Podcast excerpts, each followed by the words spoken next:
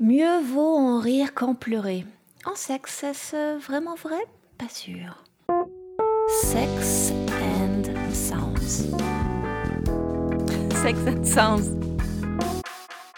Et si l'amour permet l'expression de toutes les émotions, les rapports sexuels sont-ils pour autant le temps et l'espace de la plus absolue liberté?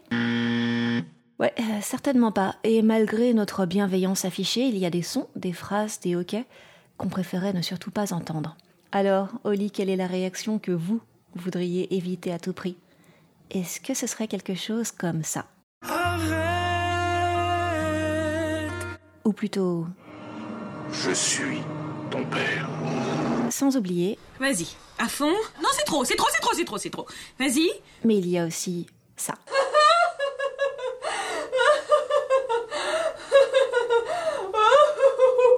Autant on adore faire rire dans notre vie profane, autant il n'en est pas vraiment question pendant nos ébats.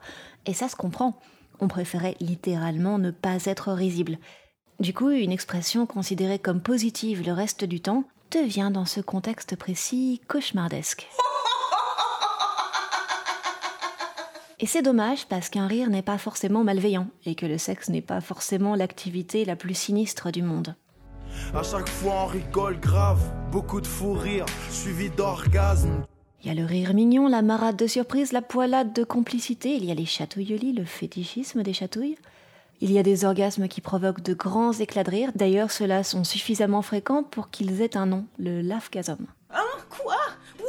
Et pour compliquer encore les choses, il y a aussi le rire réflexe quand on a mal.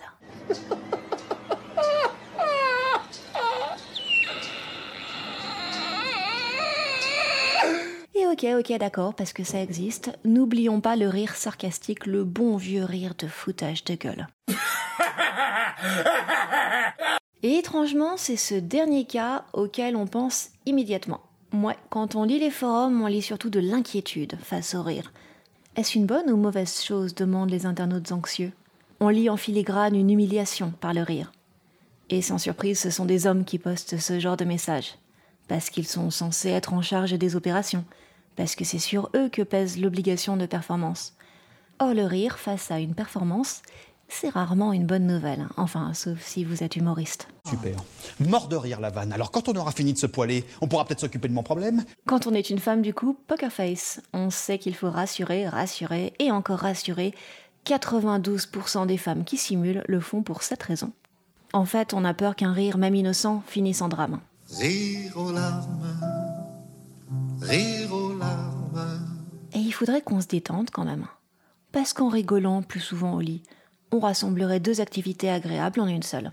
Sauf que pour ça, il faudrait séparer le rire du ridicule, il faudrait arrêter avec notre obsession pour l'efficacité, et il faudrait que les hommes cessent de considérer le très sérieux orgasme féminin mhm, comme une validation de leur virilité. En somme, il faudrait qu'on se détende non seulement dans le sexe, mais aussi dans le genre. Arte Ah, et ça, mes amis, comment dire? Radio. Ça va pas être triste. Point com.